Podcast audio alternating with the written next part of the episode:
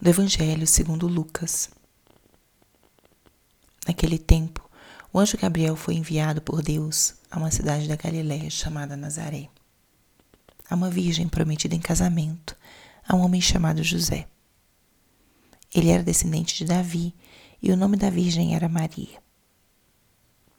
O anjo entrou onde ela estava e disse: Alegra-te, cheia de graça, o Senhor está contigo. Maria ficou perturbada com essas palavras e começou a pensar qual seria o significado da saudação. O anjo então disse-lhe: Não tenhas medo, Maria, porque encontraste graça diante de Deus. Eis que conceberás e darás à luz um filho, a quem porás o nome de Jesus. Ele será grande será chamado Filho do Altíssimo, e o Senhor Deus lhe dará o trono de seu pai Davi. Ele reinará para sempre sobre os descendentes de Jacó, e o seu reino não terá fim. Maria perguntou ao anjo: Como acontecerá isso se eu não conheço homem algum? O anjo respondeu: O Espírito virá sobre ti, e o poder do Altíssimo te cobrirá com sua sombra.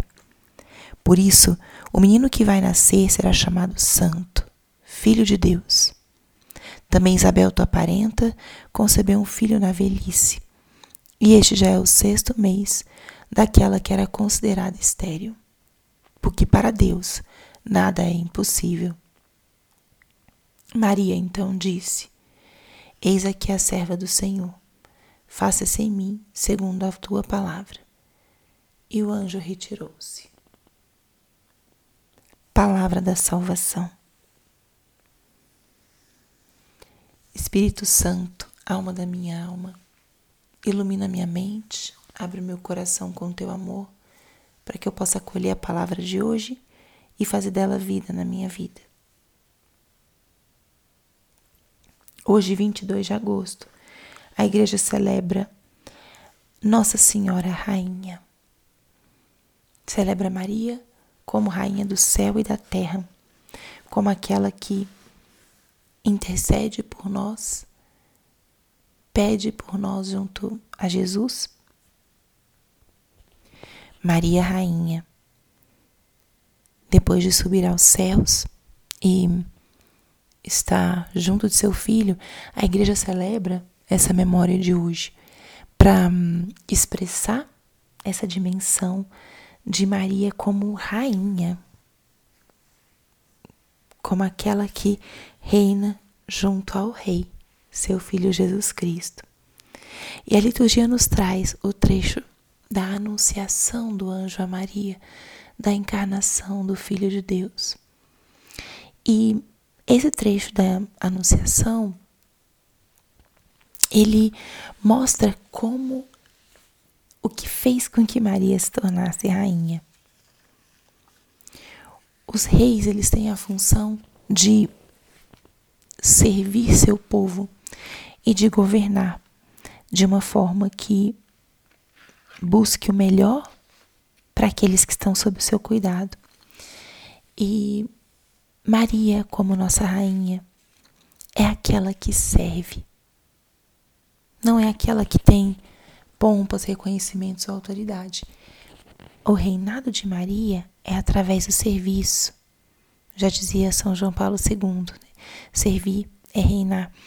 Então, Maria é aquela serva, é aquela que serviu primeiro a nosso Senhor com a sua própria vida, depois todos aqueles que a rodeavam, sua prima Isabel, depois, durante a vida pública de Jesus, cuidar de Jesus e dos seus apóstolos. Esse é o verdadeiro reinado dessa nossa mãe, um reinado de humildade, um reinado de disponibilidade e de serviço. E é isso que nós vemos nesse trecho da Anunciação. O anjo se aproxima de Maria e a saúda da seguinte forma: Alegra-te, cheia de graça. Exorta Maria à alegria. E revela um elemento importante da sua identidade, cheia de graça. essa mulher, cheia da graça de Deus, estava nesse momento sendo recebendo o anúncio da missão infinita que ela teria a partir desse momento. Então, essa simplicidade de coração de Maria, que acolhe as coisas como são, que acolhe as coisas no simples. Primeira característica dessa nossa mãe, que fica evidente aqui no trecho da Anunciação do Evangelho.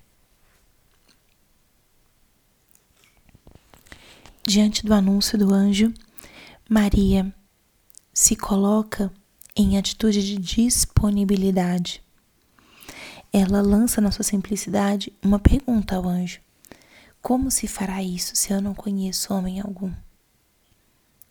Uma pergunta concreta, inteligente, profunda. E uma pergunta que revela essa disponibilidade e essa confiança de Maria diante do chamado que tinha sido feito, ela não duvida dessa vocação e desse caminho ao qual Deus a chamou. E Maria pergunta: como acontecerá isso? Ela não fala, isso não vai acontecer, não é possível.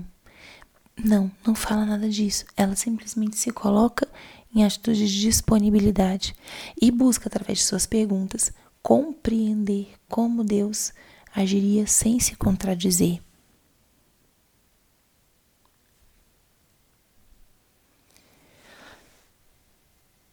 Humildade, disponibilidade e serviço.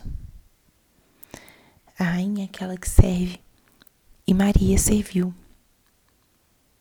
serviu a Deus, disponibilizando seu corpo, sua vida para acolher o Salvador.